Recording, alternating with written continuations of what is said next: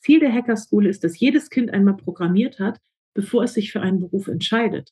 Und die Kids, die sowieso kommen, die sind herzlich willkommen. Aber für die anderen müssen wir extra Aufwand auf uns nehmen, weil wir es uns einfach überhaupt nicht mehr leisten können, auch nur ein Kind zurückzulassen. Das hat mit Gutmenschentum überhaupt nichts mehr zu tun, sondern es ist eine ökonomische Notwendigkeit, denn Gehirn ist der einzige Rohstoff, der hier nachwächst.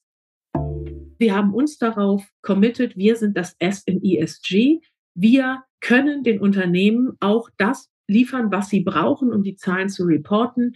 Wir können es so auf den Punkt machen, dass diese ganzen, ich sag mal, Versatzzeiten einfach keine Rolle mehr spielen. Wie kommt ihr denn so mit den Unternehmen zusammen? Kommen die in der Regel auf euch zu oder seid ihr da äh, selber aktiv? Sprecht ihr Unternehmen an? Wie, wie funktioniert das in der Praxis? Wie sieht denn jetzt so ein typisches Modul aus, was ihr macht? Ne? Ist das eine, eine Stunde oder zwei Stunden? Wie viel nehmen da teil? Wer sind da die Tutoren. Vielleicht kannst du uns das mal ein bisschen griffig und nah an der Praxis erklären. Herzlich willkommen zu den EHI Retail Insights, der Podcast des Kölner Handelsforschungsinstitut EHI.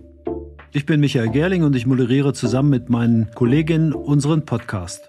Wir sprechen mit Persönlichkeiten aus der Handelsbranche über Themen und Hintergründe, über harte Fakten, aber auch über persönliche Dinge. Bevor ich unseren heutigen Gast vorstelle, möchte ich mich bei unserem Supporter des Monats bedanken. Lufthansa Industry Solutions. Lufthansa Industry Solutions ist ein führender IT-Dienstleister. Mit branchenübergreifendem Know-how bieten sie innovative Lösungen und Services für den Bereich KI, Cloud, IoT, SAP und Sustainability für den Handel und die Konsumgüterindustrie. Heute sprechen wir über ein ganz besonders wichtiges Thema. Es geht um die Entwicklung von IT-Talenten. Damit solche Talente entdeckt werden können, braucht es einen frühen Kontakt von Kindern und Jugendlichen zur IT. Und dafür sorgt die Hacker School. Ihre Leiterin, Dr. Julia Freudenberg, ist unser heutiger Gast im Podcast. Julia leitet die Hacker School seit 2017 mit großer Begeisterung. Sie brennt für die IT. Sie ist eine leidenschaftliche Netzwerkerin und ihr Engagement für die digitale Bildung wurde bereits mehrfach ausgezeichnet. Die Hacker School wurde 2014 von David Cummins, Andreas Ollmann und Tim Peters in Hamburg gegründet.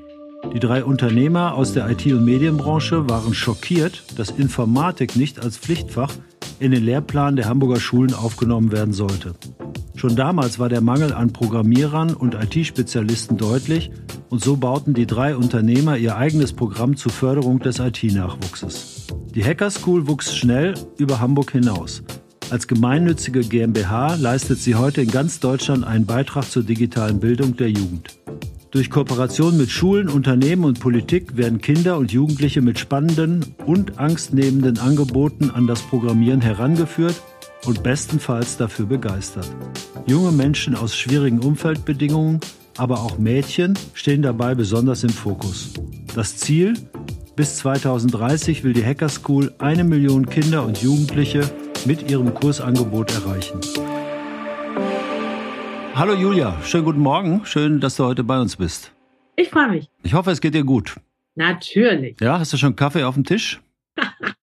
Ähm, tatsächlich hatte ich heute Morgen schon Kaffee, aber jetzt bin ich auf Tee umgeschwenkt. Man muss ja ein bisschen differenziert durchs Leben gehen. Na wunderbar. Das ist der gute Begleiter für unser Gespräch, was wir jetzt führen. Julia, Hamburg ist eine wunderschöne Stadt. Und wenn du nicht in der Hacker School aktiv bist, was ist denn da so dein Lieblingsplatz?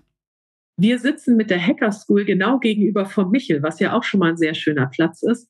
Aber ansonsten, ich liebe den Hafen, ich liebe Wasser und Hamburg hat so viele coole Stellen. Also die Stadt ist schon echt richtig schön. Und, und mit wem würdest du dich in Hamburg mal gerne zu einem ernsten Gespräch treffen? Ich weiß ja nicht, ob er kommen würde, aber ein Mensch, der mich total fasziniert, ist Simon Sinek, Start with the Why. Und das ist etwas, was mich halt total motiviert, auch insgesamt die Hacker School zu bauen. Wir wissen genau, warum wir es machen. Und deswegen schaffen wir es auch, in dem Wie und in dem Was die Unternehmen und die Schulen mit dazu zu ziehen. Und da nochmal so die Ideen mitzunehmen, was ein Simon Sinek aus der Hacker School machen würde, das wird mich schon interessieren. Das ist jetzt das erste Mal, dass jemand einen Namen genannt hat, den ich nicht kenne. Start with a Why. Das ja. Buch, ja, ich nehme an, das ist Buch, kommt auf jeden Fall auf meine Weihnachtsliste. Und guck mal auf YouTube, da sind super spannende Sachen. Äh, eins meiner Lieblingsclips von ihm ist Millennials in the Workplace. Und wenn man sich das anguckt, sind die Millennials und Gen Z in vielen Bereichen wahnsinnig eng zusammen. Und da zu gucken, Sucks to be you, die Rolle von Unternehmen, wie man mit jungen Menschen arbeitet, absolut inspirierend. Da habe ich viele Gedanken mitnehmen können. Wunderbar. Ich denke, so am Anfang, äh, Julia, wäre es sicherlich gut, wenn du dich einfach mal ganz kurz vorstellst. Insbesondere im Hinblick darauf, was du eigentlich gemacht hast, bevor du zur Hacker School gekommen bist. Ja, ich hatte immer schon ein Fail für Guerilla-Marketing und geilen Scheiß ohne Budgets zu machen, sozusagen. Also ich war vorher lange Zeit ähm, tatsächlich im Lebensmittelbereich unterwegs. Ich habe zum Beispiel Ben Jerry's in Deutschland eingeführt und äh, hatte da einfach den, das riesige Vergnügen, auch die Gründer kennenzulernen und da einfach auch selber zu sehen, wie genial das ist, wenn man etwas vertreiben kann, verkaufen kann, groß machen kann, wovon man selber überzeugt ist. Und ja, damit habe ich mehrere Jahre in Deutschland auch verbracht. Und auch damals, wir hatten zu Anfang ganz kleine Budgets und mussten tatsächlich sehr, sehr viel, hm, ich sag mal, etwas individueller lösen. Und das hat super viel Spaß gemacht und mich auch über eine lange Zeit begleitet. Ben Jerry's, ja, Gratulation, echte Erfolgsgeschichte. Hält nachhaltig an, kann ich sagen.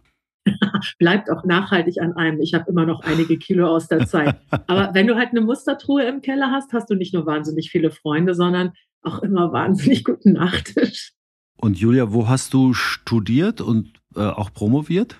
Tatsächlich eigentlich immer zusätzlich oder parallel. Also ich habe zuerst ein äh, duales Studium gemacht, äh, auch schon im Großraum Langnese und Eiscreme, habe dann berufsbegleitend an der Fernuni Hagen studiert, habe mir dann noch internationale Universitäten angeguckt, weil ich immer noch Bock auf Promovieren hatte und bin dann tatsächlich zur externen Promotion berufsbegleitend an die Leuphana nach Lüneburg gegangen und habe dazu beruflicher Integration von Geflüchteten promoviert. Also cool. ein ganz anderes Thema als Sales, aber tatsächlich eines, was mich sehr nah an die Hacker School rangeführt hat und äh, ja, was ich auch, auch deshalb nach wie vor als sehr, sehr spannend erachte. Ja, und was natürlich äh, immer noch absolut tagesaktuell ist. Ja, super, super Thema, super Adresse äh, in Lüneburg, muss ich sagen. Hast du, ich muss noch mal auf Unilever zurückspringen, hast du in dem schönen Unilever-Haus äh, in der Hafen City auch gearbeitet oder war das später?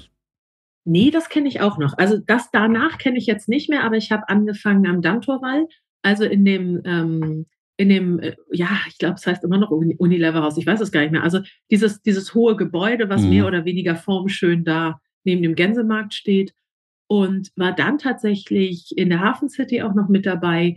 Aber auch da, also die letzten zwei, drei Jahre auch tatsächlich in dem Gebäude, vorher halt eben in Köln, in, in Süddeutschland unterwegs. Also ich habe da einige Stationen mitgemacht. Super. Ja, und dann ging es zur Hacker School. Wie, wie bist du mit der Hacker School in Verbindung gekommen?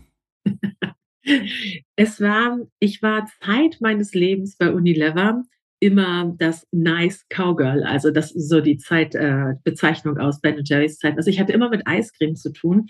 Und dann kam ein sehr für mich merkwürdiger Wechsel, wo sie mich zur Tütenuschi gemacht haben. Dann sollte ich in das Trade Management zu äh, Tütensuppen. Und ich bin jemand, der sehr sehr begeistert mit Emotionen arbeitet. Und man muss einfach fairerweise sagen, Tütensuppen ist für mich the most unsexy thing on earth.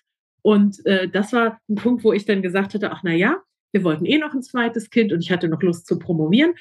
Und dann dachte ich, nutze ich mal die drei Jahre Elternzeit. Bei Tim war ich nur zwei Monate raus, bei Laura halt drei Jahre. Und habe in der Zeit, wo so viele Geflüchtete auch nach Deutschland gekommen sind, das einfach auch dazu genutzt, mich damit zu engagieren, weil meinen Kids geht's total gut alleine dadurch, dass sie zwei Eltern haben, die totale Fans ihrer Kinder sind, das hat ja noch nicht jedes Kind äh, seriell jetzt im Angebot. Aber da auch zu zeigen, es ist wichtig, sich zu engagieren, ähm, auch einen Unterschied zu machen und Organisation und Arbeit konnte ich schon immer gut. Damit habe ich mich da reingeschmissen. Darüber habe ich sowohl die Doktorarbeit gefunden, als auch, oder das Thema der Doktorarbeit, als auch tatsächlich über ein Netzwerk, was sich bildete, um Geflüchtete auch in wirklich hochqualifizierte Jobs zu vermitteln, das Impact Doc damals, hatte ich die Gründer der Hacker School kennengelernt und ähm, ja, die waren da gerade im Begriff, eine Förderung aus dem Integrationsfonds Hamburg zu kriegen. Und da ich halt sehr viel mit Geflüchteten gearbeitet hatte in der Zeit, wir hatten ein großes Projekt gegründet, wo es darum ging, in den Camps Lebensläufe zu schreiben, so dass man hier mal was zum Starten hat.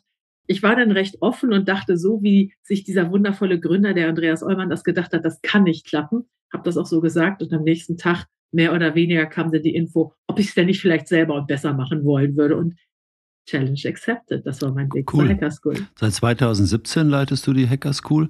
Warst du da die erste äh, sozusagen hauptamtliche äh, Leiterin? Haben, haben die drei Gründer das vorher selber gemacht oder gab es da schon jemanden? Wir haben das rein ehrenamtlich gemacht. Also die Hacker School ist 2014 gegründet worden. Das heißt, wir haben noch ungefähr zwei Monate bis zum zehnjährigen Geburtstag, der 20.02. Äh, war der Notartermin. Ähm, die hatten das in einer großen Leidenschaft, aber eben halt neben der Arbeit hergemacht. Und ähm, da kam halt die Idee, wenn wir jetzt wirklich Fördergelder dafür kriegen, dann könnte sich auch jemand den Kopf wirklich hauptberuflich darüber zerbrechen. Und ja, das fand ich eine total spannende Idee. Ich habe allein gestartet. Äh, eine zweite Person kam relativ bald noch mit dazu. Und jetzt, wir hatten gerade Teammeeting in Hamburg. Ähm, wir haben mittlerweile über 60 Leute, die die Hacker School regelmäßig und auch für ein finanzielles Entgelt unterstützen. Das ist totaler Wahnsinn und ich bin super stolz. Es ist ein so cooles Team mit so vielen, auch total unterschiedlichen Menschen. Also Diversity at its best. Es macht einen riesigen Spaß. Wo ist denn eigentlich die Hacker School? Gibt es da einen richtigen Standort oder, oder seid ihr irgendwie äh, virtuell unterwegs? Wir arbeiten tatsächlich remote first wir haben Leute bei uns aus Baden-Württemberg, aus Sachsen, aus, also äh, von, von überall weg, wie der Hamburger so schön sagt. Natürlich haben wir einen Schwerpunkt in Hamburg. Wir haben hier auch ein Büro, was tatsächlich aber jetzt schon wieder zu klein ist. Wir haben ein halbes Dutzend äh, Leute, die auch sehr, sehr gerne dann vor Ort wirklich arbeiten.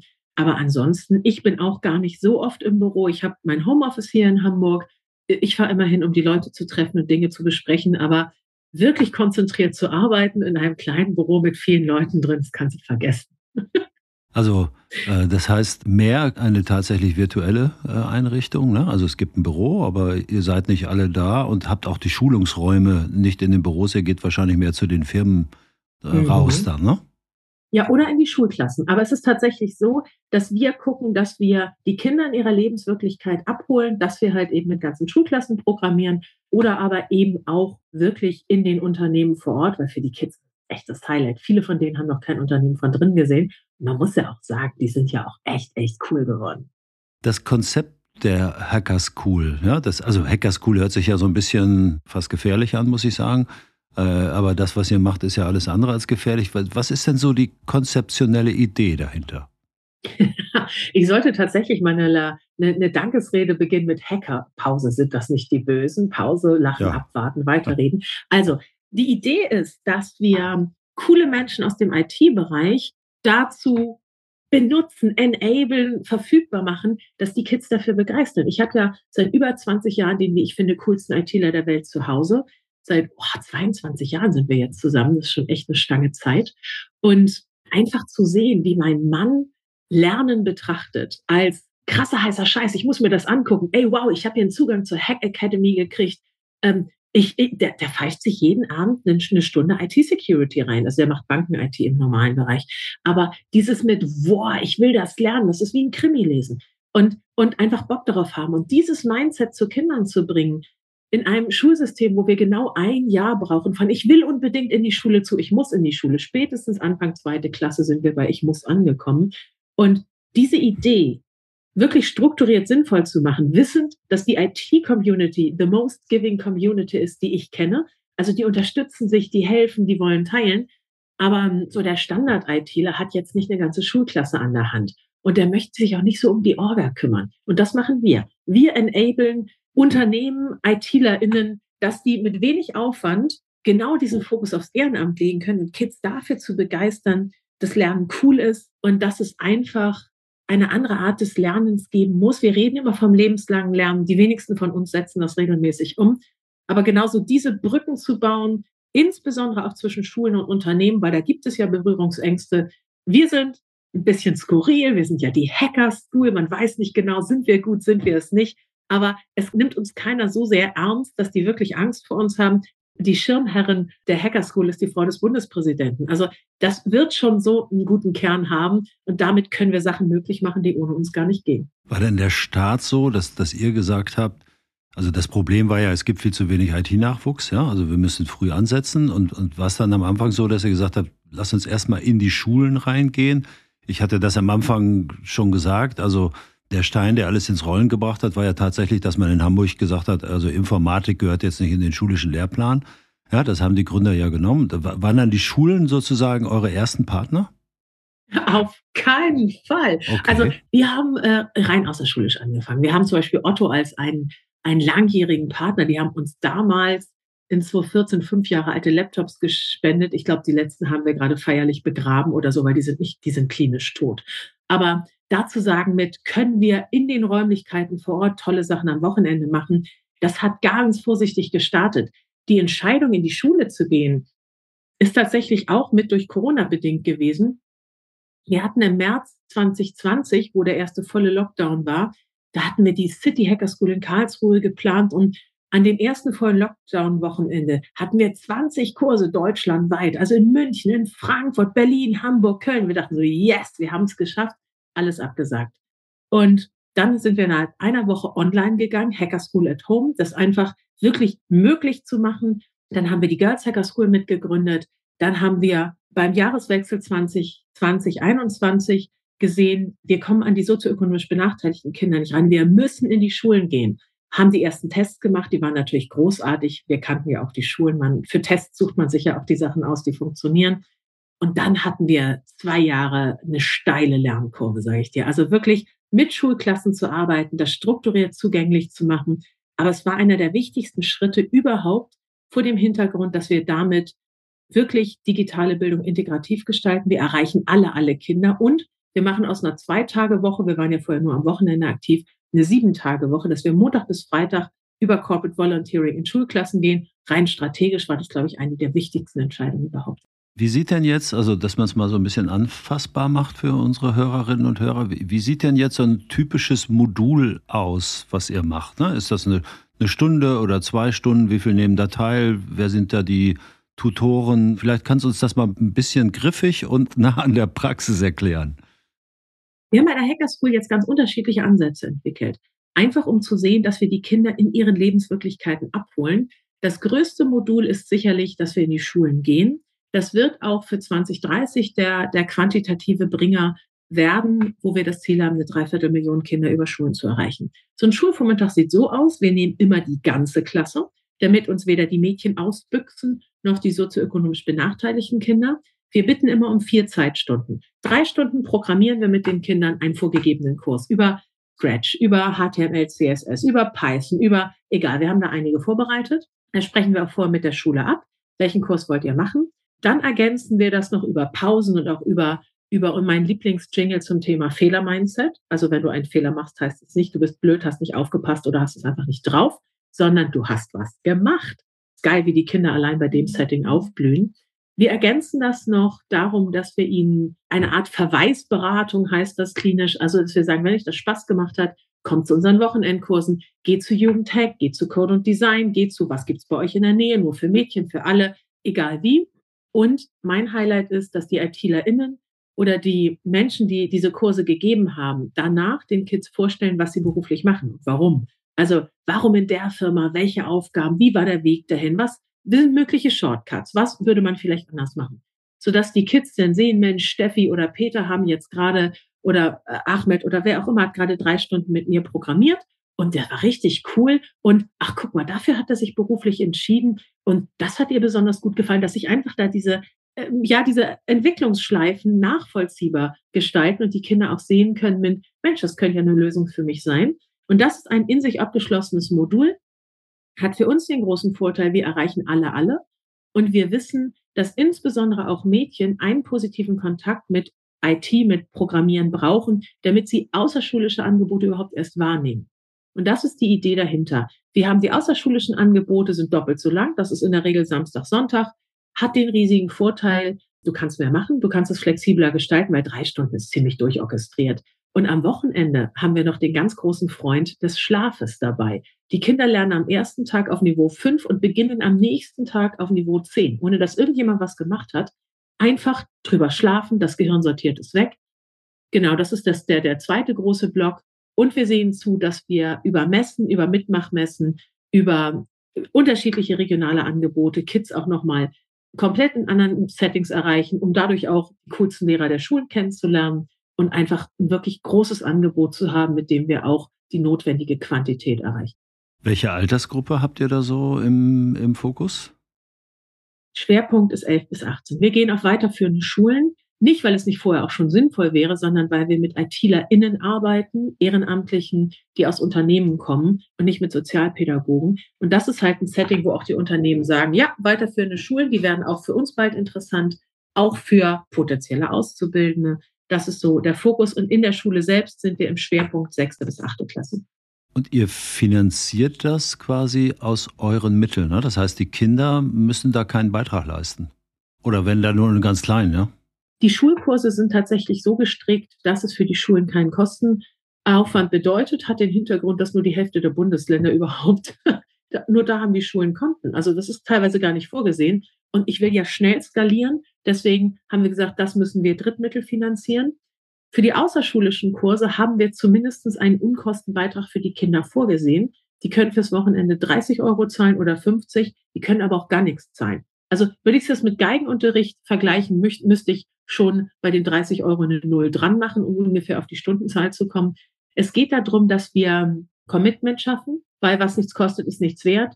Und wenn wir es kostenfrei anbieten, außerschulisch, haben wir eine No-Show-Rate von zuverlässigen 50 Prozent, was für die ITlerInnen, die das echt vorbereiten, eine echt miese Nummer ist. Und von daher, dass wir da auf jeden Fall symbolisch den Kindern zeigen, es hat einen Wert und seht mal zu, dass ihr euch drum kümmert. Es reicht vorne und hinten nicht, aber letztendlich ist das ein Ansatz, da wirklich das Commitment und die, die Anwesenheit zu stützen. Ja, es ist ja, glaube ich, auch bei eurer Zielgruppe, ne? weil ihr, ihr sagt ja auch, wir gucken auch, wo benachteiligte Menschen sind. Ne? Die haben ja vielleicht gar nicht das Budget, ja, aber dass man trotzdem sagt, es muss auch irgendwo eine Gegenleistung so gebracht werden, das ist schon eine gute Sache. Wie groß sind denn solche Lerneinheiten, solche Kurseinheiten? Kommt darauf an. Also wir sehen zu, dass wir immer ein Verhältnis 1 zu 6 hinkriegen. Sowohl in den Schulklassen ist es so, wenn wir eine Klasse haben, die hat 30 Kids, dann kommen wir mit fünf ITlerInnen plus Team Inspirer von mir, der den Kurs leitet äh, und einfach dafür Sorge trägt, dass alle da happy sind. Am Wochenende machen wir es genauso. Wenn wir ein Unternehmen sind und haben da, was weiß ich, 24 Kinder, brauchen wir vier Inspirer, um das äh, tatsächlich gut zu bespielen. Wir hatten bei Otto schon Veranstaltungen, da hatten wir 100 Kids, das war tierisch laut, aber auch sehr, sehr geil. Wie kommt ihr denn so mit den Unternehmen zusammen? Kommen die in der Regel auf euch zu oder seid ihr da äh, selber aktiv? Sprecht die Unternehmen an? Wie, wie funktioniert das in der Praxis? Wir haben mittlerweile ein ganzes Team, ungefähr ein Dutzend Leute, die sich genau damit beschäftigen, wie wir das bei den Unternehmen hinkriegen. Das Spannende ist, äh, Michael, dass der erste Kontakt sehr einfach ist. Also wir haben ja auch mittlerweile eine ganz gute Sichtbarkeit. Es wird ja auch durchaus verstanden, auch wenn ich auf den Bühnen dieser Welt davon erzähle, dass ähm, rein von uns zu erzählen, wie cool wir sind, sich die Welt nicht ändert, also dass wirklich auch ähm, ein bisschen Aktivität gefordert ist. Es dauert manchmal recht lange. Ich nutze manchmal das, das Bild auch des Klatschens von den Balkonen während Corona für die Pflegekräfte lang nicht so geschämt. Also behandelt uns nicht so. Es hilft uns nichts, uns zu sagen, dass wir geil sind. Wenn ich jetzt unverschämt sage, das wissen wir, klingt das blöder, als es ist. Also wir, wir sind stolz auf das, was wir tun und sind überzeugt, dass wir schon viel gelernt haben. Aber genau diesen Punkt zu, ja, ich will mitmachen und ich mache wirklich mit. Wir kriegen mittlerweile super coole äh, Unterstützung, wo dieser Prozess deutlich schneller geht. Und wir haben uns darauf committed, wir sind das S im ESG. Wir können den Unternehmen auch das liefern, was sie brauchen, um die Zahlen zu reporten.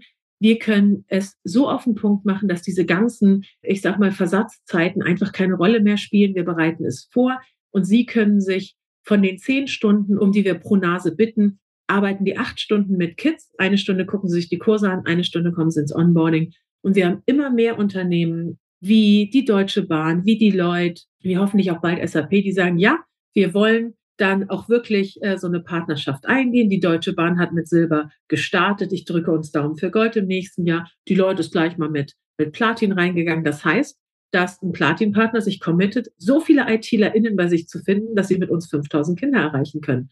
Ich will nächstes Jahr 50.000 Kinder erreichen. Also ich sag mal zehn Platin-Partner und ich habe das Ding im Sack. Ganz so einfach ist es nicht. Die müssen dann auch noch liefern. Aber zumindestens ist damit klar, nur klatschen hilft nicht sondern es gibt ein Commitment, das und das wollen wir erreichen. Und wir sind erstmalig in der geilen Situation, dass wir mehr ITlerInnen haben als Schulen. Wir sind jetzt gerade dabei zu pushen, dass wir auch die Schulen anorganisch wachsen können. Also, dass wir da einen echten Push nach vorne kriegen und das ist schon spannend.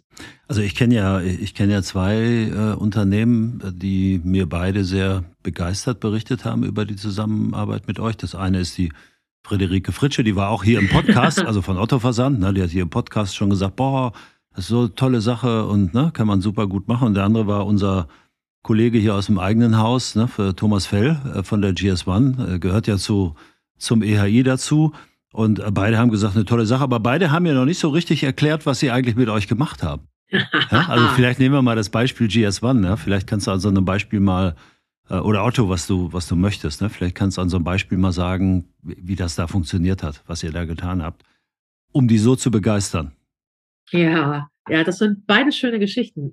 Thomas, meine gute Fee da sagte neulich in einem, in einem, in einem Treffen mit, wenn du eine gute Fee hättest und dir was wünschen könntest, was wäre es? Seitdem habe ich immer ein wundervolles Bild im Kopf, wenn ich an diesen großartigen Menschen denke.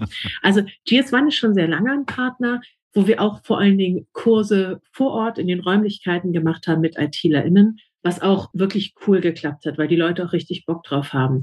Otto ist, wie ich vorhin sagte, auch einer der, der Partner der ersten Stunde, die uns mit Hardware unterstützt haben, bei denen wir aber auch wirklich quartalsweise dann diese riesigen Sessions mit den 100 Kids im Collaborate gemacht haben, im Coworking Space, wo wir jetzt aber auch sehen, dass wir auch mit Otto genau solche Kooperationen erproben, wie in Hamburg die Schulklassen wirklich durchzurocken. Und da zu sehen, dass die Ottonen, wie sie sich nennen, die Ottonen Azubis, geil, ne? Ja. Dass die sich tatsächlich auch auf Kurse, zumeist virtuelle Kurse in Hamburger Schulen einbuchen und dort unterstützen. Da sind ganz tolle Lernerfahrungen auch mit dabei. Also bei zwei Schulen war es so, das WLAN war so unzureichend, dass wir die Kurse tatsächlich nochmal schieben mussten, beziehungsweise einen haben wir abgebrochen, der andere ging dann irgendwie. Du hast halt einfach Settings, dass du in Schulen auf eine Situation kommst, die äh, Laptops oder Tablets sind nicht geladen. Wenn man sie laden möchte, sucht man die Ladekabel. Dann findet man keine Mehrfachsteckdosen. So ein klassischer Klassenraum hat zwei bis drei Steckdosen. Ist dann auch unzufriedenstellend. Dann fehlen nicht nur die Mehrfachstecker, sondern auch die Verlängerungskabel. Also du kommst echt nicht drauf, was da alles schiefgehen kann. Mittlerweile haben wir so eine Highlight-Liste. Und jetzt hatten wir zum Beispiel auch bei Otto gerade genau ein Gespräch dazu mit, dem Aus, mit den Auszubildenden, die sagten, sie haben für sich selber wahnsinnig viel gelernt. Also Selbststeuerung, Umgang mit herausfordernden Situationen, trotzdem wirklich positiv in Sachen reingehen. Aber sie sind so ein bisschen erschüttert, dass sich nicht so richtig viel verändert hat in der Schulzeit. Und solche Sachen, das ist halt einfach total toll, wirklich gemeinsam zu wachsen, weil wir haben ja alle vor, nicht im gleichen Teich zu fischen, sondern den Teich größer zu machen. Und da sind genau solche Partner total. Julia, wenn ihr äh, so mit Otto, wenn du sagst, na, wir haben da was gemacht mit 100 Kids, sind das dann Kinder, die irgendwie äh, schon eine Verbindung zum Otto-Versand haben? Oder ist das ein Angebot von Otto, was offen ist? Ne? Also sind das Kinder von Mitarbeitenden oder ist es sozusagen ein offenes Angebot, wo man sagt, hier Hacker School in Kooperation mit Otto bietet an, dann und dann sind die Termine, ihr könnt kommen? Die sind tatsächlich offen. Natürlich haben wir auch viele kleine Ottonenkinder da drin, einfach weil dann sind Mama und Papa ja schon echt stolz. Und dann wird da auch, und die wollen ja auch gerne mal gucken. Aber es sind solche Wochenendkurse sind freie Angebote, wo sich Kids drauf bewerben können. Es ist für uns auch ganz banal aus Gemeinnützigkeitsgründen total wichtig. Wir sind ja kein Dienstleister für Unternehmen, der sagt, hier günstiges Angebot für eure Kids, macht mal, sondern es ist etwas, wo wir natürlich auch begrüßen, dass Firmenkinder mit dabei sind, aber wo es insbesondere so sein muss, dass auch alle anderen Kinder die Möglichkeit haben, damit reinzukommen. Also das ist tatsächlich wirklich offen.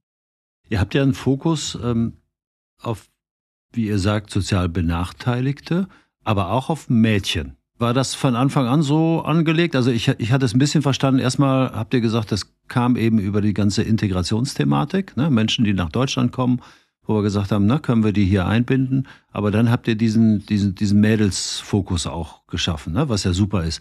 Offensichtlich auch ein großer Bedarf, weil Mädchen und Informatik, das matcht ja nicht immer so.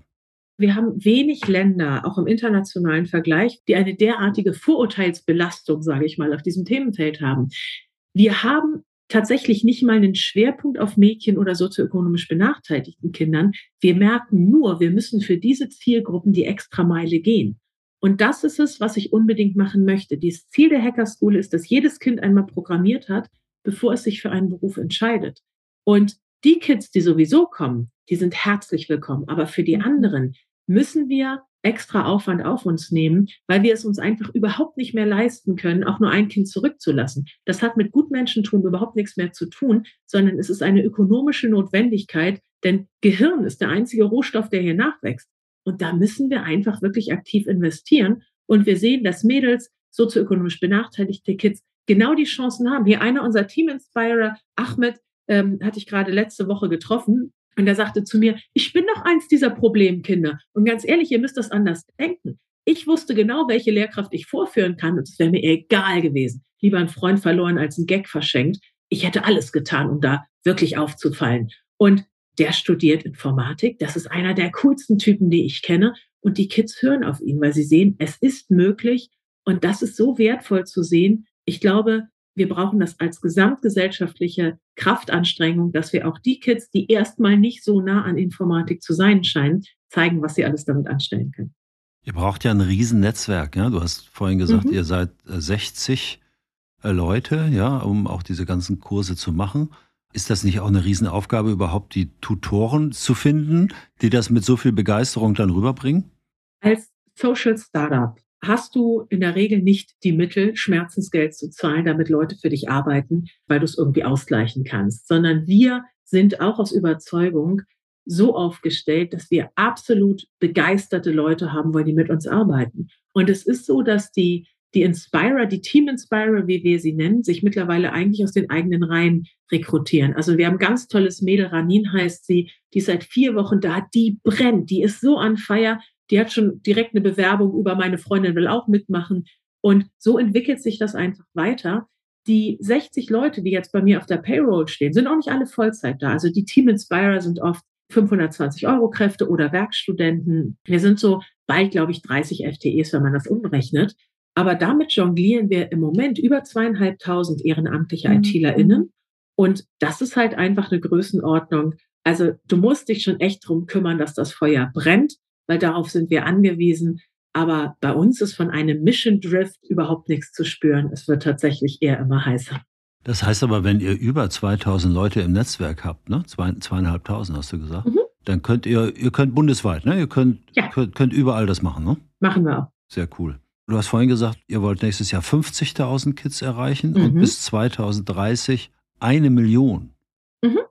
Schafft ihr das? Das ist eine geile Zahl, oder? Also ja. die Zahl ist dahingehend gar nicht so schlecht. Sie besteht aus Nullen und Einsen und ist durch zehn teilbar und ist echt groß. Also insbesondere in meinem politischen Kontext sind solche Zahlen super. Die kannst du auch immer schön wiedergeben. Solche Details wie Corona-Krise, Energieherausforderungen, etc., die gehen natürlich auch an uns nicht vorbei. Und wir werden in 2030 sehen, ob wir es geschafft haben. Aber natürlich bin ich davon überzeugt, dass wir diese Zahlen erreichen. Wenn ich alleine jetzt aufs nächste Jahr gucke, ist auf der einen Seite ein Setting, wo kriegen wir die Kinder her, auf der anderen Seite das Setting, wo kriegen wir die ITler her. Bei den Kids haben wir jetzt durchgeplant, von den 50.000 30.000 über Schule, zweieinhalbtausend über Sonderschulen oder über ähm, Schulen in herausfordernden Bereichen, 6.000 all in einem außerschulischen, so und so viele über Messen. Da wirklich zu gucken, wo brauche ich was? Wie plane ich zum Beispiel die Schulkurse? Drei pro Tag im Januar, zehn pro Tag im Dezember. Da muss ich gucken, wo hat wer Ferien? Wie viele Tage kann ich wo durchschnittlich erreichen? Und wir sind tatsächlich mittlerweile ein sich immer weiter professionalisierendes, auch manchmal leicht chaotisches und total begeistertes. Aber wir sind tatsächlich ein kleines Unternehmen, was sich genau diese Sachen auf die Fahne geschrieben hat. Und wenn ich in 2030 gucke, haben wir eine Dreiviertelmillion Kinder, die wir in den Schulen erreichen wollen. Ein Jahrgang hat ungefähr eine Stärke von 750.000 Kids. Das ist das Grundrauschen, was wir erreichen wollen und müssen. Darüber hinaus werden wir mit Messen arbeiten, über Ferienkurse, mit Jugendzentren. Wir haben es nicht im Detail durchgeplant, weil nach meiner Einschätzung, natürlich habe ich eine Planung bis 2030 laufen, aber in dem Moment, wo du eine Zahl einträgst, weißt du, dass sie falsch ist. Aber die Grundthematik, ich bin davon überzeugt, dass wir es schaffen können. Und wir brauchen 160.000 ITlerInnen oder 80.000, wenn die alle zweimal dürfen. Na, come on, das muss doch möglich sein. Cool, super, wenn man klare Ziele hat und die muss man natürlich auch hochstecken. Und äh, da habt ihr euch ganz schön was vorgenommen. Wie ist denn das so inhaltlich? Gibt es da irgendwie auch einen Fokus, wo ihr sagt, im nächsten Jahr wollen wir mal hier oder da äh, so einen Schwerpunkt setzen? Es ist für uns richtig wichtig, eng an den Kindern und an den ITlerInnen dran zu sein. Und wir sehen auf der einen Seite, dass natürlich die Thematik KI extrem groß ist. Da werden wir mit der Hochschule für Medien, wenn die Förderung durchgeht, ein ganz spannendes KI-Projekt im nächsten Jahr aufsetzen, wo ich sag mal Kerncharaktere der Hacker School avatarisiert werden, so dass wir unsere Kurse auch von uns losgelöst für weitere Schritte verwenden können. Ist für uns wichtig, wenn wir insbesondere in Brennpunkten unterwegs sind, dass wir auch die Möglichkeit schaffen, wenn wir das Feuer einmal angezündet haben, dass wir das ohne gigantische Personalaufwände so ein bisschen am Laufen halten können. Weil wenn Ahmed den ersten Kurs so gemacht hat und dann macht er gleich noch einen aus der Retorte, gibt es da auch Möglichkeiten.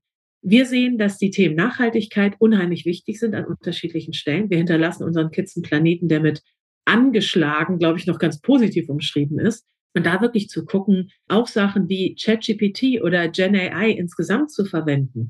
Nicht verbieten, ermuntern zu nutzen, aufmerksam draufschauen, gucken, wie man damit arbeitet, austesten. Das sind alles Themen, denen wir sehr offen gegenüberstehen. Wir haben extra eine kleine Abteilung sozusagen, ein Team, was sich mit Wirkungen und Konzepten auseinandersetzt. Und da sehen wir eben wirklich zu, dass wir das, was wir tun, mit einer möglichst großen Wirkung immer weiter optimieren, damit wir auch sagen können, wie viel Gramm leuchtende Kinderaugen pro investierten Euro rauskommen. Zum Schluss machen wir nochmal die gute Fee. Ne? Frei nach Thomas Fell. Ähm, ich mache es ein bisschen anders. Was wünschst du dir denn von den Unternehmen und von der Politik? Ich wünsche mir, dass wir in Deutschland vom Mindset her wegkommen von rausfinden, wer ist schuld und warum es nicht geht, zu lieber Himmel, lass uns das doch bitte gemeinschaftlich ansetzen. Es kommt tatsächlich darauf an, dass wir es gemeinsam hinkriegen. Himmel, es sind unsere Kinder.